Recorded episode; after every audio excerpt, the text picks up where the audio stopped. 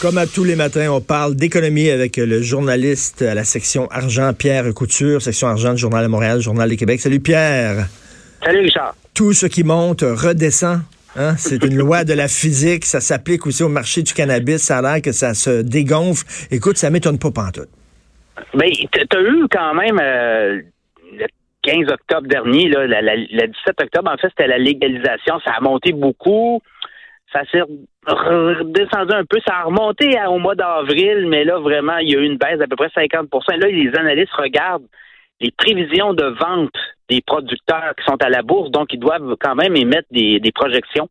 Et ça ne fait pas, là. Ça ne fait pas avec le marché. Il y a un analyste de la banque CIBC qui a regardé euh, les prévisions de vente des producteurs canadiens de cannabis, puis il dit écoutez, moi, je vois pas le marché euh, gagner autant de, d'adeptes de, cannabis ou, rapidement. Là, tu vois, dans le cas de l'an 2020, l'an prochain, les, prévisions des producteurs, c'est des ventes de 7,5 milliards, puis lui, il ramène ça à 3,3 milliards. Alors, c'est plus de la moitié. Alors, lui, il dit que c'est gonflé. Pour 2021, il dit que ça va atteindre 3,3 milliards euh, au lieu de... Euh, au lieu de, je pense que c'est des chiffres là, quand même beaucoup plus élevés. Là. Alors, lui, il ramène ça à des, des, euh, des ratios euh, plus réalistes. Parce que parce qu'on s'attendait finalement, on s'attendait à ce que les gens délaissent le marché noir puis aillent dans le marché privé, euh, euh aillent dans, dans, dans, le légal, mais finalement non, c'est pas ça. Il y, a plein de gens qui ont continué à aller voir leur pusher. Exactement. Puis tu sais là-dedans, t'as le médical, t'as le, le récréatif aussi en le mois prochain, là, ils vont pouvoir commencer à vendre tout ce qui est les produits dérivés, les jujubes, les bonbons euh, au cannabis. Alors, il y a ça aussi qui va entrer, mais ça va prendre un certain temps, je pense. Mais le marché noir, effectivement, le marché noir est encore très fort. Il y a encore des habitudes euh, auprès des consommateurs réguliers et ça va être euh, ça va être dur, je pense, de briser ces habitudes-là parce que, un, les prix sont plus bas et deux, le marché noir est très agressif, offre des promotions, offre, euh, offre euh, c'est beaucoup ajusté, je te dirais, ben à l'offre qu'on retrouve euh, dans les magasins de la SQDC. Ben, tu sais, le marché noir, c'est comme n'importe quelle autre entreprise. Ils veulent pas perdre leur marché, ils veulent pas perdre leur profit, puis ils vont s'adapter pour pouvoir continuer à faire de l'argent. C'est la même affaire. Même affaire. Et ces gens-là, pensez pas qu'ils vont laisser prendre, se laisser prendre la place par euh, le, le, le, le, marché euh, légal, euh, sont très agressifs, sont capables d'être là à l'heure que vous voulez, sont même répondre au téléphone. Ben, ils livrent, ils livrent, ils livrent comme, comme la pizza quasiment. Si après une demi-heure tu l'as pas, tu l'as gratuit quasiment. Exactement. Puis ils sont capables aussi de te passer de l'argent, de t'avancer de l'argent. Donc tu sais, il y a des techniques qui sont beaucoup plus raffinées, je pense. Euh, et, euh, donc, donc, on, décourage aux gens qui veulent se lancer, mettons, pour acheter des, actions dans, le cannabis. C'est peut-être pas le, bon moment parce que ça risque de descendre. Ben lui, ce qu'il dit, c'est qu'il y a des prévisions qui ne rejoignent pas ses pronostics à lui. Alors lui, c'est un analyste. Lui, il suit des titres boursiers, puis il dit de faire attention euh, dans les prochains mois. Il pourrait avoir beaucoup de hauts de de, de reprise, peut-être des, des, des, gens qui vont essayer de faire de l'argent vont peut-être essayer de doper les titres, puis après ça, ben, ils vont sortir rapidement, puis ceux qui auront acheté haut euh, ben, vont être prêts avec des ben euh, des, analyses euh, qui ne sont pas réalistes actuellement. Écoute, Pierre, tu t'es chicané avec Hydro-Québec? Oui, hier, mon notre article sur la ligne à haute tension, écoute, je m'attendais pas vraiment à avoir Hydro-Québec, un, un tweet fait, puis deux, une espèce de de, de, la CNW, ils ont pris, ils ont écrit un communiqué de presse pour ben, euh, dire que notre article était ben, rappelle, rappelle, rappelle le texte et tu disais qu'il y a une ligne de haute tension qui devrait être euh, érigée là entre le Québec puis le Maine pour approvisionner en électricité euh, le, nord-est des États-Unis. Ça devait coûter 200 millions puis finalement tu as sorti que ça va coûter 600 millions. On est-tu vraiment surpris? Les dépassements de coûts, c'est pas c'est pas une exception au Québec, c'est la ben, règle. C'est-à-dire que un an, Hydro donnait le chiffre de 200 millions aux médias en disant que ça va coûter 200 millions pour la ligne seulement, mais là, on a ajouté d'autres choses dans, le projet. Donc, le projet est passé de 200 à 600 millions. Alors, nous, on relate les faits, puis on donne l'information à nos lecteurs. Et là, euh, Hydro-Québec, euh, sensationnel. Euh, puis là, ben là, moi, je passe sur Twitter, pas laisser passer ça non plus. Alors, je leur ai répliqué et rappelé que dans l'article, on l'expliquait très bien.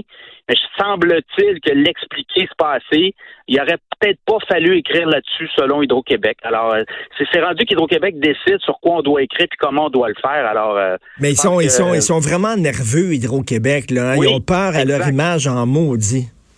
Oui, on sent de plus en plus. On a eu, au début de semaine, l'Empire perdu. On expliquait comment Hydro-Québec avait euh, vendu des, actifs à l'étranger et ces actifs-là, aujourd'hui, généraient beaucoup de fric.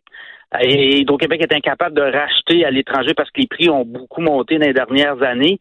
Et là, ben, on avait cette ligne à haute tension. Là, je pense qu'il y a beaucoup de tension sur la ligne, là, puis Hydro est nerveux. Fait que c'était quand même. Euh, je me pogne pas souvent avec des relationnistes, mais les, les, les gens d'Hydro, euh, je pense qu'ils sont capables. Je sais pas. Ils, ben, mais Hydro, Hydro, euh, Hydro Québec, là, on le sait, là, c'est l'État dans l'État. Essayer d'avoir des informations sur Hydro Québec, c'est comme essayer d'avoir des informations sur Radio Canada. C'est extrêmement difficile. Et ça va être de plus en plus difficile parce que le projet de loi 34 là, que le ministre Jonathan Julien euh, puis le gouvernement Legault veut passer, là, ben on va on va soustraire la régie l'énergie, tous les projets de Hydro-Québec Distribution euh, seront plus déposés chaque année, notamment la, la, cause tarifaire. Et, et, dans ces causes tarifaires-là, on obtient plein d'informations sur Hydro-Québec, la façon dont il fonctionne, parce que n'oubliez pas, c'est un monopole. Et Hydro-Québec ne sera plus tenu de venir déposer devant la régie chaque année sa, sa cause tarifaire. Et là, ben, ça va faire en sorte que euh, y a beaucoup d'informations qu'on verra plus passer.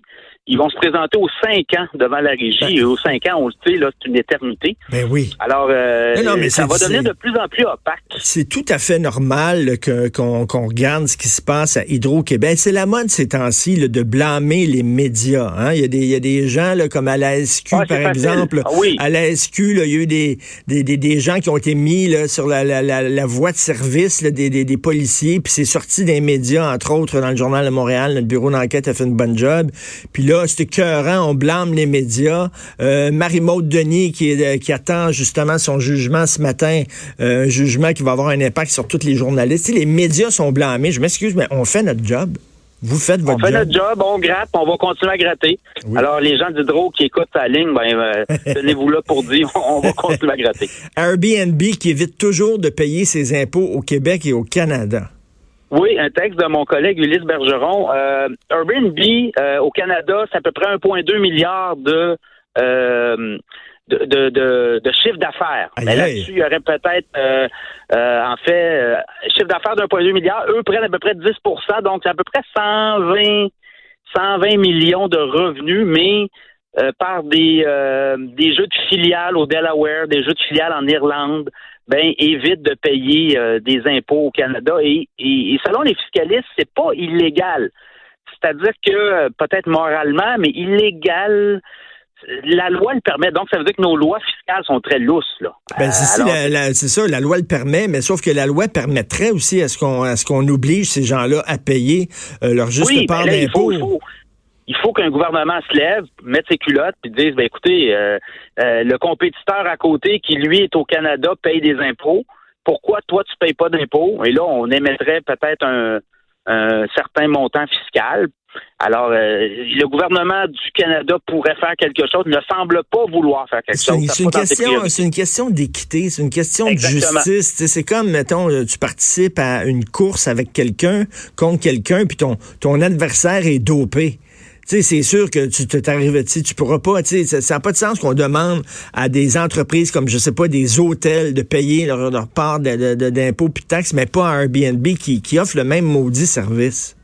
Exactement. Les hôteliers, euh, les, tous les gens qui sont dans l'hébergement, ben eux regardent ça aller puis se disent ben on va-tu s'enregistrer nous aussi euh, au Delaware avec une division peut-être même en Irlande avec des taux d'imposition très bas.